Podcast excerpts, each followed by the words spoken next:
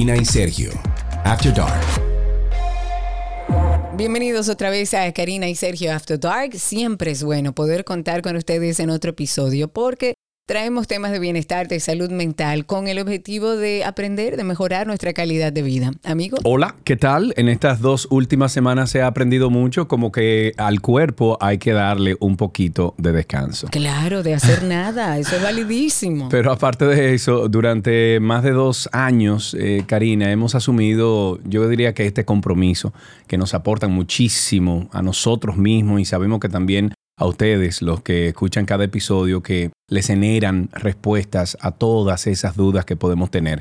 Y la intención es traer esos temas que nos ayudan a mejorar y gestionar soluciones para aplicarlas en nuestras vidas diarias. Amigo, te voy a hacer una pregunta, pero lo voy a hacer como si fuera tu psiquiatra. Ajá. Sergio, dime algo. Exacto.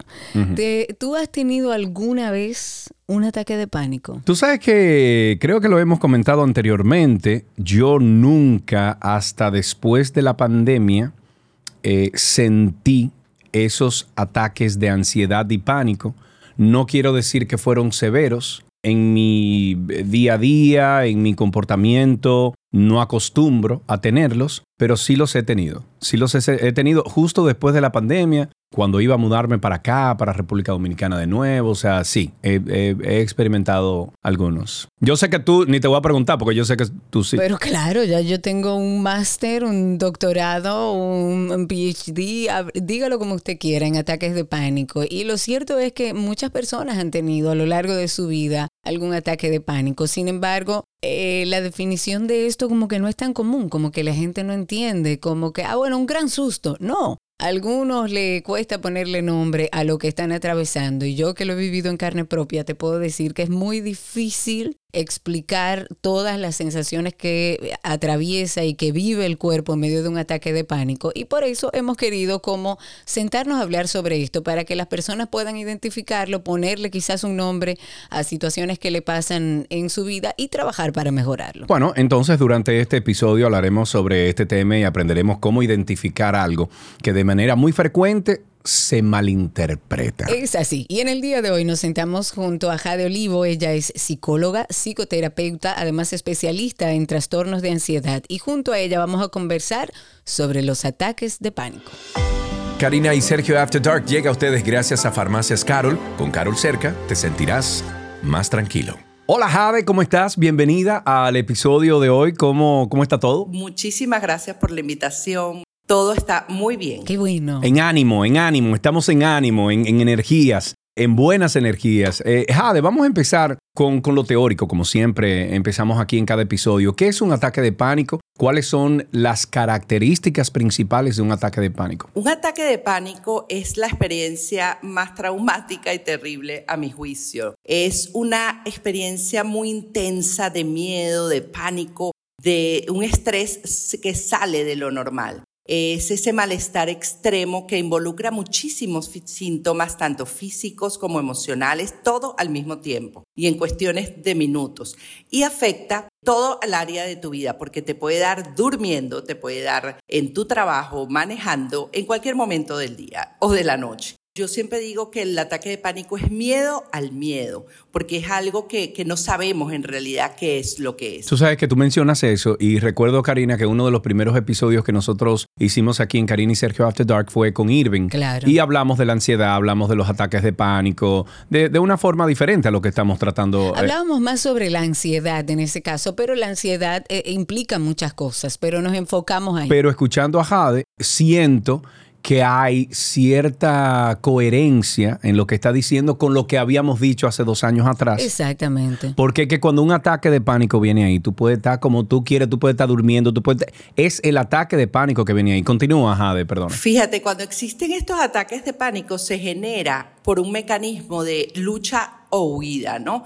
Tú quieres luchar contra el ataque, te lo quieres quitar, quieres salir corriendo, pero mientras más lo hagas, tu cuerpo aumenta todo lo que tiene que ver con el estrés y la ansiedad. Claro. Entonces, esa respuesta de lucha o huida puede también contribuir a que los ataques se hagan presentes y mucho más continuos, porque ya luego del primer ataque de pánico ya le abriste la puerta, como digo yo, a los demonios porque van a venir, porque ya tú los estás llamando, ya tú te acuestas pensando, ojalá no me levante en la madrugada con un ataque de pánico, ojalá no me monte, cuando me monte en el avión, no me dé un ataque de pánico, o si voy al médico, tener un ataque de pánico. Este tipo de ataques de pánicos se manifiesta tanto en síntomas físicos, que puede ser palpitaciones, las llamadas taquicardias, dificultad para respirar, sudoración, sensación de desmayo, temblores, mareos, sensación de ahogo o asfixia, entumecimiento de las manos, se te adormecen también, náuseas, eh, dolor de estómago, se te duermen todas las extremidades, así como también los síntomas emocionales como ese miedo intenso, esas ganas de llorar, esa sensación de que pierdes el control o de volverte loco y la preocupación de que algo terrible te va a pasar, ¿no? O sea, tú oyes la mayoría de las personas que te dicen, pero me estoy perdiendo la razón, no me voy a recordar quién es. Yo tengo personas con las que trabajo que me dicen, mira, se me olvidó hasta la dirección de mi casa el nombre de mi esposo. Porque en ese momento es poco lo que puedes pensar. Voy a aprovecharte, Jade, porque en medio de todo mi proceso eh, he, tenido que aprender a conocer los límites y me imagino que el que vive con ansiedad y ha experimentado ataques de pánico también, a conocer el límite entre ¿Qué es un ataque de pánico y qué son eh, situaciones que se presentan? Porque lo he visto en otras personas que no necesariamente es un ataque de pánico, que puede ser a lo mejor una situación eh, de ansiedad, de mucho estrés, de nerviosismo. ¿Cómo nosotros podemos delimitar y entender cuándo estamos hablando de un ataque de pánico y cuándo estamos hablando a lo mejor de un estrés severo o, o de una ansiedad producto de algo en específico? Bueno, fíjate, Karina, la ansiedad es una emoción secundaria que está sostenida por todos esos miedos que tenemos. Entonces, el ataque de pánico viene como consecuencia adherido al trastorno de ansiedad. Ahora, el ataque de pánico, cuando tú sientes que se vuelve recurrente, que te pasa mucho tiempo y en periodos, digamos, uno cada semana o tres cada semana, estamos hablando... Y que no necesariamente lo provoca algo en específico, ¿no? Nada. Claro, que, eso viene ya, punto. Eso es como un camión que viene de, eh, de, frente y tú no sabes por qué viene de frente. Eso sale. Eso pasa. Ahora, el estrés, por supuesto, si tú tienes una, una entrevista, si tú tienes un viaje, eh, si pasa algo familiar, alguna enfermedad, algún contratiempo y te estresa, es totalmente válido y, y, diferente, ¿no? A lo que es un ataque de pánico, que es algo constante, que tú no sabes, te explota manejando, haciendo ejercicio. Los detonantes pueden ser cualquiera y puede ser diferente. Hay, personas que lo sienten con todos los síntomas físicos y emocionales y hay personas que varía también, ¿no? De los ataques de pánico específicamente, ¿cuáles son las causas más comunes? Fíjate, no hay un manual, ¿ok? Como nosotros como especialistas que te, que te los delimite claramente. Para mí, o sea, en lo personal, eh, como profesional y como ser humano que también estuvo ahí, es el resultado de la combinación de factores biológicos y ambientales. Algunas causas más comunes te puedo decir que son, por supuesto, el trastorno de ansiedad. Los ataques de pánico normalmente son, eh, van en sintonía con los trastornos de ansiedad, como el trastorno de, de ansiedad generalizada o el trastorno de estrés postraumático. También tienes cambios en el cerebro y en los neurotransmisores. Se ha observado que ciertos desequilibrios químicos del cerebro, como niveles anormales de los neurotransmisores como la serotonina, la norepinefrina, pueden desempeñar un papel en los ataques de pánico que sean recurrentes. Hablamos también del estrés y los traumas. Por supuesto, si tú tienes un estrés crónico ya que se te sale del estrés cotidiano y eventos traumáticos pueden desencadenar ese ataque de pánico porque te recuerdas las personas que han vivido terremotos, que han vivido ataques, cualquier trauma que tú tengas, eh, abuso, accidentes, todos estos eventos eh, pueden dispararte un ataque de pánico crónico. Lo que es importante aquí es destacar que la persona, cada persona es única y las causas de los ataques de pánico varían de acuerdo a la persona que lo experimenta también. Bueno, Jade, mi, siguiente pregunta era eh, más o menos en esa línea, o sea, ¿cómo vive una persona que experimenta ataques de pánico? Pero si tú dices que esto varía con cada persona, entonces Eh, ¿hay, alguna similitud? ¿Hay alguna un, hilo conector? Sí, hay, hay parámetros que, que, se repiten y que, y que son más comunes, me imagino. Claro, fíjate, la persona que vive en ataque de pánico primero vive aterrada. O sea, vive aterrada porque no sabe cuándo le va a dar el siguiente. Y también vive en modo supervivencia. Cuando tú vives en modo supervivencia es vivir sin calidad de vida, porque estás lleno de miedos, llenos de angustia, vives en estado de emergencia continuamente, preparándote siempre para el peligro. Y el cerebro y el cuerpo siempre están alterados, siempre hay una a la espera de y donde tú te preguntas dónde es que me va a pasar, qué es lo que peor que me va a suceder. Y estas personas no conocen la diferencia entre una experiencia de la vida real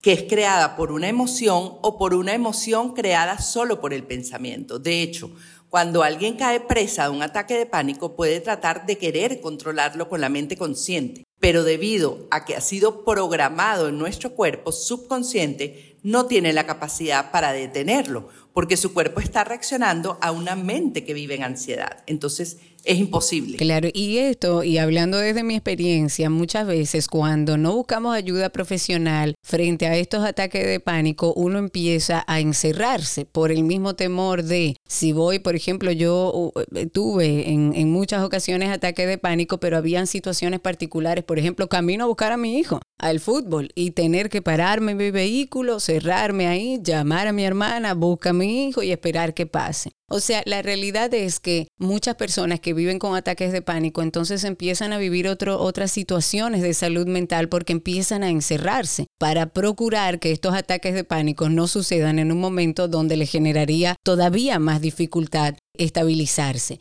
Hablemos de qué podemos hacer. Una persona que a lo mejor no tiene ninguna herramienta, nunca ha ido donde un profesional de la salud mental y está viviendo o experimentando estas cosas. Lo primero, y yo se lo puedo decir desde mi experiencia, usted no se va a morir. Eso está claro. Entonces, partiendo de ahí, ¿qué podemos decirle a esa persona que está viviendo esos ataques de pánico y cómo puede controlarlos? Bueno, como tú lo dices, Karina, no nos vamos a morir. Parecería que sí, pero no. Pero siempre eh, la persona piensa que va a perder la vida porque todos los síntomas eh, te llevan a eso, ¿no? Entonces, lo primero es buscar ayuda, porque normalmente, ¿qué sucede? Las personas no buscan ayuda a tiempo y pasan mucho tiempo con mala calidad de vida. Entonces, claro, tenemos tips para cuando te está dando un ataque de pánico en el momento, primero es sacarte de esa situación. O sea, tienes que darle como un comando a tu cerebro, ¿ok? Que le diga, esto no te va a matar, pero Suena muy fácil. Pero ojo, ojo, Jade, ese comando a ese cerebro es difícil de dominar, ¿eh? Porque... Es difícil, pero repíteselo, no me voy a morir, esto no me va a matar, no me voy a morir. Yo me repito, cuando, eh, yo he tenido a lo mejor dos o tres ataques de pánico y yo repito una y otra vez, tranquilo, tranquilo, respira. Eso es lo que yo me estoy diciendo yo mismo. Tranquilo, respira, profundo, respira, respira, respira. Pero aún así se me hace muy difícil controlar el... No es fácil, pero cuando tú le dices a tu cerebro, mira, no te vas a morir y se lo repites, aunque no es que esto va a ser automático de que un botón de on-off, por lo menos es que usted tenga el convencimiento de que no se va a morir. Y entonces lo que hay que hacer es, ¿cuáles son esas herramientas? Una vez ya le digo a mi mente, esto no me va a matar, ¿qué podemos hacer? ¿Nos ayuda que la respiración, por ejemplo? Yo puedo recomendar en el momento que te esté dando un ataque de pánico, ¿ok? Para sacarte ese círculo de terror, primero, sea donde, puedas hacerlo, ¿no? Si estás en casa, date una ducha con agua fría, helada, sal de allí, porque eso va a colocar a tu cerebro, eso es lo que trabajamos con, con neurociencia, con plasticidad cerebral, pues es que tu, tu cerebro va a ir aprendiendo, porque no es dar comandos o, colocar palabras positivas, ¿no? Porque eh, tu cerebro tiene que entenderlo que así rompe el ciclo. Entonces, baila, canta. O sea, esto es algo que todos podemos hacer en nuestra casa, en el carro, en tu trabajo, te vas al baño, te pones a bailar, te pones a cantar, tomas cubos de hielo en la mano, por supuesto sin llegar a quemarte, para que te va a producir eso que te produce, te va a sacar del ataque de pánico. Y los que pues seamos más osados pueden agarrar una hoja y escribir todo lo que está sucediendo, porque una de las principales técnicas que hay que usar es la técnica de exposición, aunque suene fuerte, suene duro, porque a nadie le gusta ir a un sitio donde te van a asustar, ni donde vas a ver cosas que no quieres ver. Eh, pero tienes que hacerlo, porque yo me recuerdo un caso particular mío que tenía un ataque de pánico, yo estaba viviendo en India y me llegaba todas las noches, fue producto de algo de salud mía, y un día dije, mira, tengo demasiado sueño. Si me voy a morir, que me muera ya. sí, porque ya dije, no, no aguanto más. O sea, porque siempre era lo mismo. Entonces, enfrentarse a eso. Claro, aparte de todo esto, esto es para un momento que te dé, pero tienes que ir a terapia, tienes que tener herramientas eh, cognitivo-conductual, tienes que tener la respiración, como tú decías, Karina, las prácticas de introspección, pero por lo menos yo que trabajo con todo eso, a una persona que esté en un pleno momento de pánico, tú la mandas a meditar y no le sirve de nada. Porque primero tiene que romper ese círculo de terror para luego poder eh, relajarse. Ok, entonces, eh, ¿cómo un especialista en la salud mental puede determinar o diagnosticar el ataque de pánico? ¿Cómo el profesional lo identifica y sabe separarlo? Para el diagnóstico de los ataques de pánico eh, hay varias evaluaciones que a nivel profesional de la salud mental tenemos. Primero, la entrevista, ¿ok? La entrevista con la persona, donde se hacen varias preguntas detalladas sobre los síntomas que has experimentado, la frecuencia, la duración de los ataques, los desencadenantes, porque de repente si tú me dices que te, te dio porque te montas en un avión y tienes temor a volar, ahí hay un desencadenante. Entonces, la historia médica y psiquiátrica también de la persona. Hay cuestionarios y escalas de evaluación.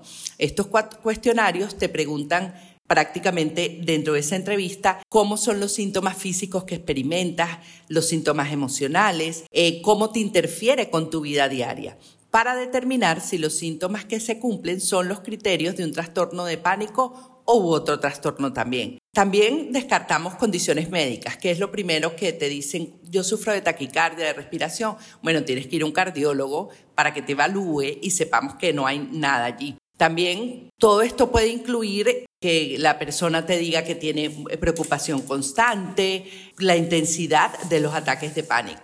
También se van a evaluar las, las situaciones o lugares que lleven a esa persona a sufrir un ataque de pánico. Y todo esto, por supuesto, repercute en tu trabajo, en tu escuela, en tus relaciones y ese, sentimiento que tienes de desesperanza, de depresión o de pensamientos negativos recurrentes también. Ok, ¿cómo podemos, eh, Jade, porque hemos hablado de cómo eh, eh, intervenir en medio de un ataque de pánico, qué podemos hacer que nos ayude, qué pudiera provocarlo, cuál es la sintomatología, pero podemos trabajar desde la prevención, o sea, podemos hablar de, para prevenir, no llegar a un ataque de pánico, yo puedo tener a lo mejor un estilo de vida, puedo gestionarme de algún una manera para prevenir que no suceda? Sí, bueno, yo siempre digo que cada persona es única, ¿no? Pero si ya tú notas que tú estás más angustiada de lo normal, que ciertos parámetros que tú dices, wow, mira, lo que yo recomiendo es, primero, prácticas de introspección, prácticas de meditación, de respiración profunda, donde tú bajes y calmes un poquito esa vida. Yo sé que es difícil hoy en día porque vivimos todos así a mil y hacemos 800 cosas al mismo tiempo y eso está muy bien. O sea, nosotros tenemos ese piloto automático que lo tenemos todos los seres humanos y está chévere porque eso nos permite a nosotros hacer muchas cosas, ¿no? Al mismo tiempo, pero hay que apagarlo de vez en cuando porque la mayoría de nuestra vida la vivimos en piloto automático y eso todo cuerpo va a desencadenar un trastorno de ansiedad. O sea, por eso es que hoy en día hay millones de personas a nivel mundial que vienen con esto. Entonces, ¿qué te recomiendo? Mira, por supuesto, yo hacer ejercicio, pero todo dependiendo de la persona, porque hay personas que son súper fitness, ¿verdad? Pero si tú le dices a una persona que padece ansiedad, que padece trastornos de pánico, tienes que hacer una hora diaria de ejercicio o correr, eso le va a causar más ansiedad y más. ¿Entiendes? Entonces, todo a su justa medida. Respiración profunda, técnicas de relajación, enfocarte en tus sentidos. Hay muchas técnicas donde puedas desafiar también tus pensamientos irracionales. Jade, la, repetición también durante el ataque es importante. O sea, esa repetición, eh, eh, lo he escuchado incluso de Karina, que, que uno lo que tiene que concentrarse en vamos a decir que, en un fin, ¿cuál es la, eh, eh, ya sea tranquilízate, ya sea lo que sea, pero que te hables tú mismo dentro de ese proceso de, de buscar el balance que has perdido en esos minutos, tú te puedas, a nivel de repetición, puedas también ayudarte a hacer entender la mente que todo está bien con tus palabras. Eso por aquello de la neurolingüística, ¿correcto? Correcto. Eso es eh, una estrategia que se utiliza mucho, por eso siempre usamos tipo mantras que digas estoy a salvo. O sea, estoy a salvo. ya yo he estado aquí y estoy acá estoy viva, esto va, es momentáneo, ¿no? Entonces así tú mismo vas cortándole el ciclo de, de, que se extienda 10, 15 minutos, ¿no? Ahí lo vas cortando y rebatir y buscar la veracidad de esos pensamientos, porque normalmente son esos pensamientos recurrentes negativos los que nos hacen estar en pánico, se nos empieza a calentar todo el cuerpo y ahí ya se dispara todo el cortisol, la noradrenalina y ya se nos va de las manos. Para cerrar, ¿Se curan los ataques de pánico o aprendemos a vivir con ellos? Sí se curan, sí se curan. Te lo puedo decir por, con propiedad porque cuando tú te enfrentas a tus miedos, tú los vas a sanar, porque eh, los ataques de pánico no son una enfermedad. Entonces, los ataques de pánico sí podemos desarticularlos, desarticulando el miedo, enfrentándonos con el miedo y todos esos síntomas emocionales y físicos los vas a ir sanando.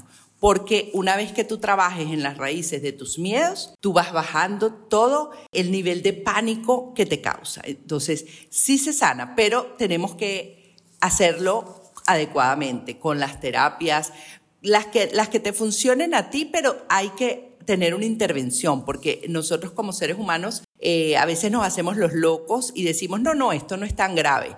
Y vamos arrastrando todo esto año tras año y eso es lo que nos lleva a que un momento ya nuestro sistema colapsa, nuestro sistema dice, hasta aquí la tensión sale por todos lados y por supuesto eh, llegan los ataques de pánico, pero sí se sana. Te obliga a parar, es así. Yo puedo cerrar diciendo que doy fe y testimonio de que se puede curar y se pueden controlar los ataques de pánico. Yo tengo bastante tiempo que ya no me suceden. El camino no es fácil, no es lineal, eh, tal como dice Jade, hay que buscar la raíz de dónde vienen esos ataques de pánico, trabajar en eso, trabajar en el miedo. Y digo que no es lineal porque muchas veces enfrentar el miedo da más miedo.